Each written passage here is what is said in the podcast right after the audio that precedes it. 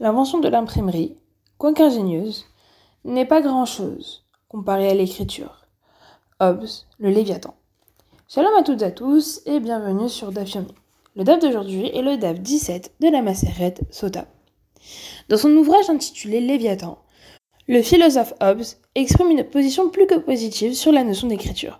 Selon lui, l'écriture permet de garder des traces du passé. En effet, l'écrit va donner à la pensée une sorte de permanence dans le temps et va permettre d'être gardé pour être utilisé ou du moins et être utilisé après. En effet, comparé à la parole orale qui s'envole dès que prononcée et dont il ne reste pas de traces, la pensée, lorsqu'elle est écrite, va rester même après la mort d'un auteur. C'est ainsi que l'on peut avoir une sorte de dialogue entre les esprits à travers les âges et les auteurs euh, les plus tardifs peuvent entre guillemets répondre aux auteurs du passé. La perpétuité chronologique n'est pas le seul avantage de l'écrit. L'écrit va également permettre de communiquer avec des êtres beaucoup plus éloignés, géographiquement parlant.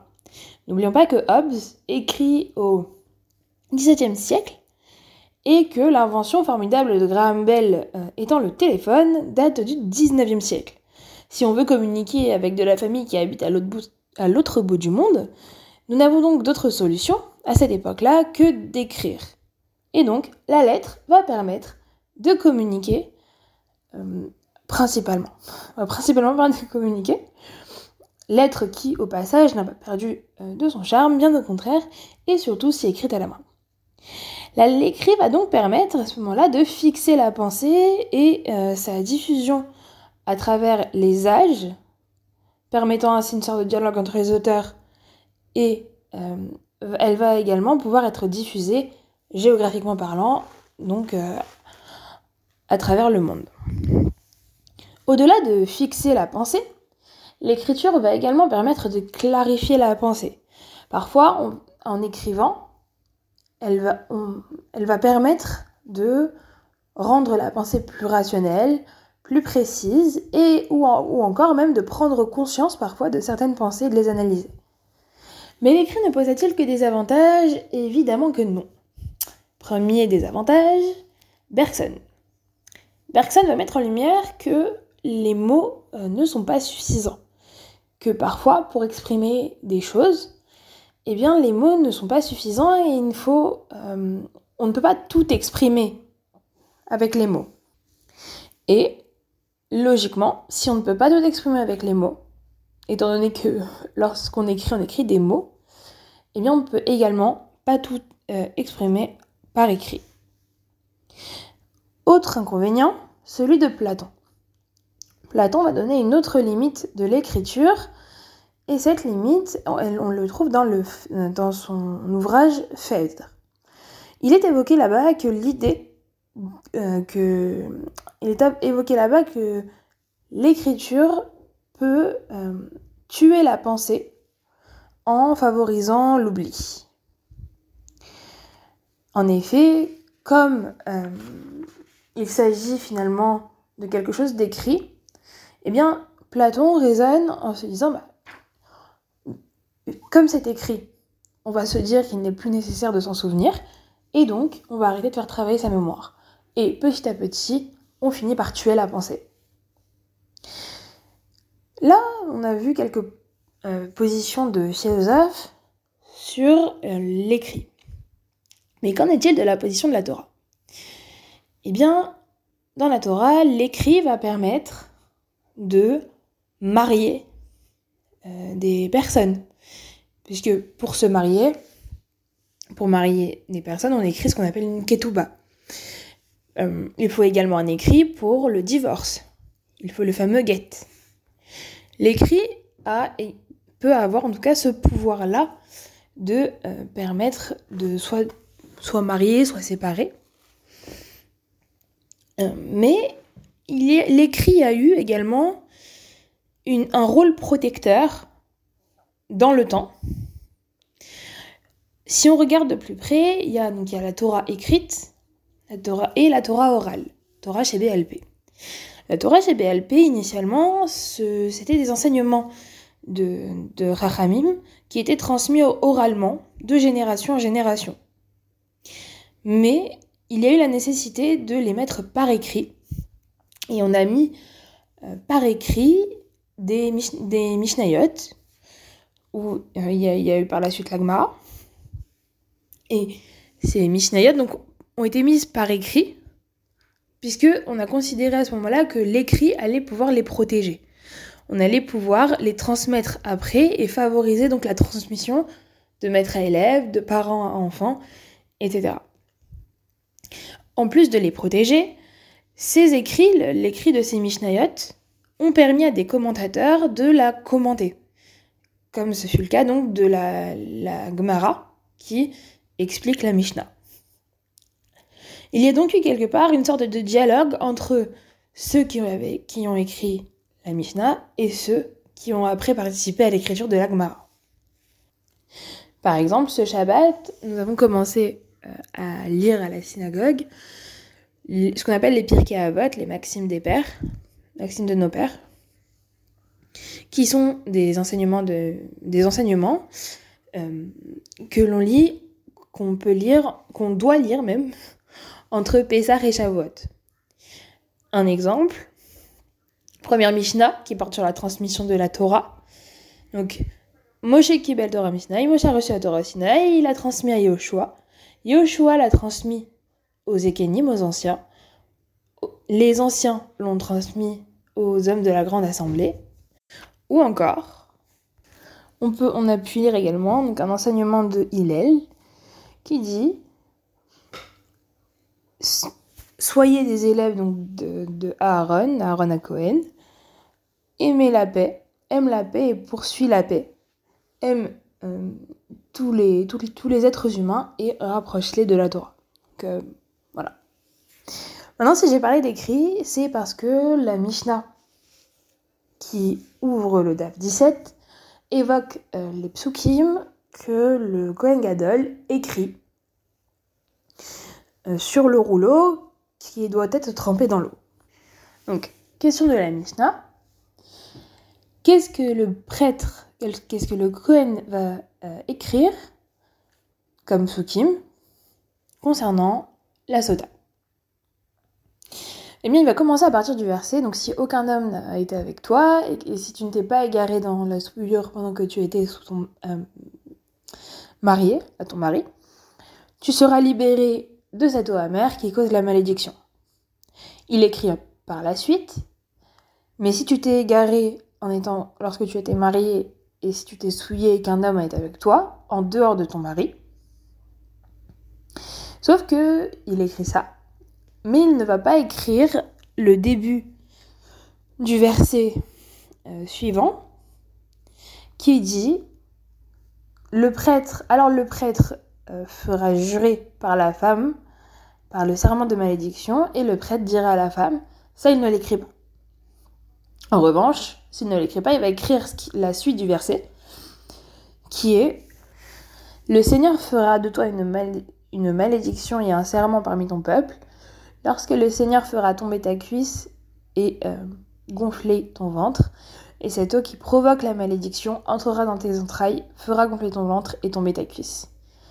Mais ça, euh, s'il écrit jusque-là, mais en revanche, il ne va pas écrire la conclusion du verset qui est Et la femme dira Amen, Amen.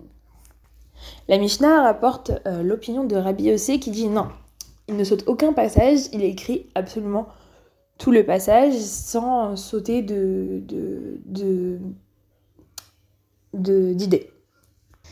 Et euh, on a la Mishnah ramène également l'opinion de Rabbi Oda qui dit il n'écrit uniquement, il n'écrit que les malédictions qui sont dans les derniers versets. Donc, il n'écrit que le Seigneur fera de toi une, malédiction et un serment parmi ton peuple.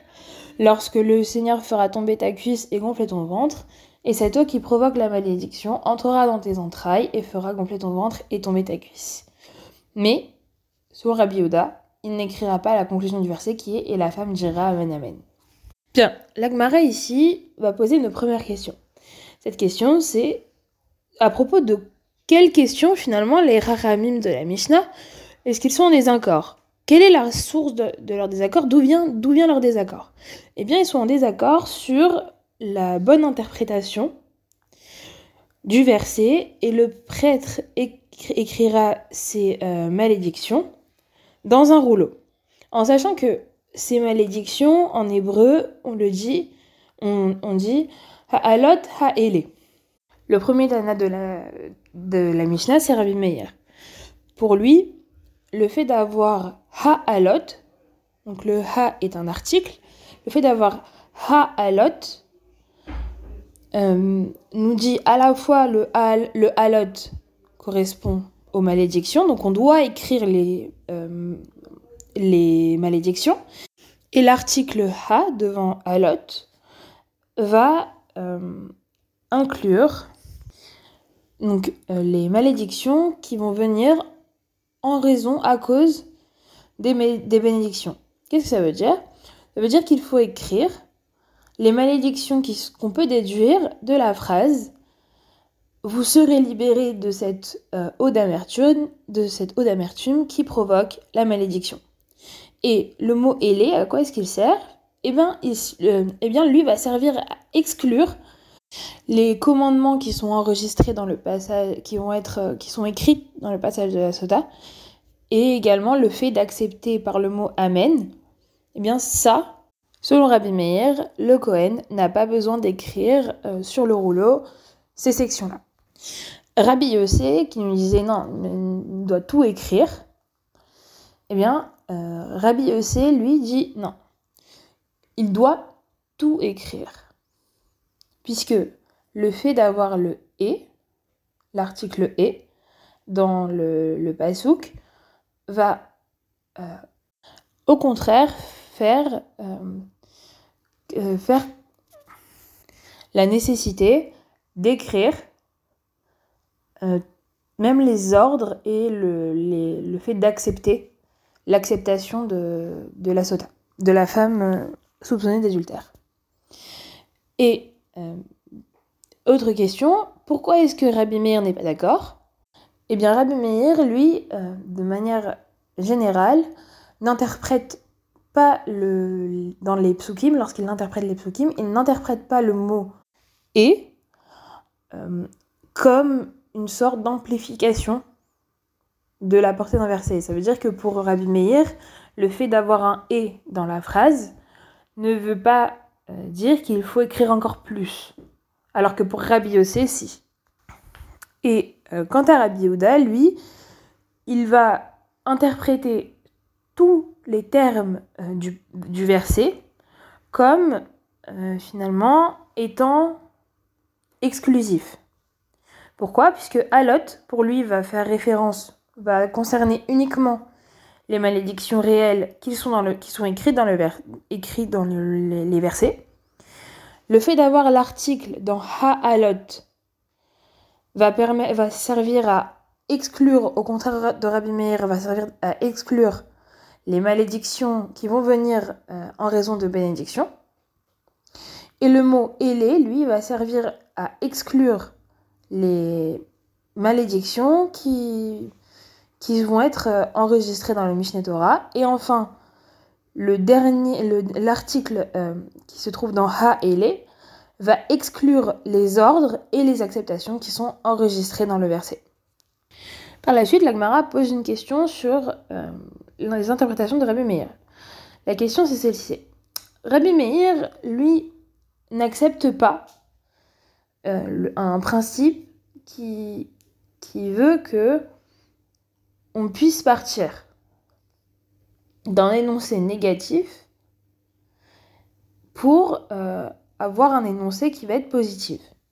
Pourquoi, nous dit l'Agmara, quel est l'intérêt alors à ce moment-là d'écrire les bénédictions si finalement on ne peut pas en déduire les malédictions? Première réponse donc de Rabbi Tanhum qui nous dit que pour Rabbi Meir, donc euh, au terme d'un raisonnement, il nous dit que pour Rabbi Meir, les bénédictions elles-mêmes ont une dimension de malédiction. Autre enseignement de, l'Agmara euh, dans ce DAF, c'est un enseignement de Rabbi Akiva qui nous dit que si un homme et une femme, donc un homme se dit Ish et une femme se dit Isha, méritent une récompense par un mariage fidèle, la Shrina, la présence divine, va reposer entre eux. En effet, un homme se dit en hébreu Ish, ça s'écrit Aleph Yod Shin, et une femme se dit Isha, et ça, s'écrit Aleph Shin euh, He, et euh, Ish, entre Ish et Isha, donc ce sont deux mots qui sont presque identiques. La seule différence, c'est que dans le mot Ish, qui veut dire homme, eh bien, on a un Yud au milieu. Et dans le mot Isha, il y a un He en, lettre euh, finale. Et si on réunit la lettre qu'il y a dans le mot Ish et la lettre qu'il y a dans le mot Isha, donc eh bien, on obtient euh, le nom de Dieu qui est euh, orthographié Yud Ke. Mais si bien il ne mérite pas la présence d'Hachem, ces deux lettres Yud et Ke et He vont s'effacer et il va rester aux deux mots euh, à Ish et Isha il va rester les lettres Aleph et Shin. Ça forme le mot Esh et euh, un Esh, en hébreu, c'est le feu. Et donc, le feu les consume. Autre enseignement de Rabbi Akiva, Rava euh, rajoute, et le feu euh, rajoute que le feu qui consume la femme est plus fort et plus immédiat que celui qui va consumer l'homme. Quelle en est la raison? Pourquoi Selon Rava?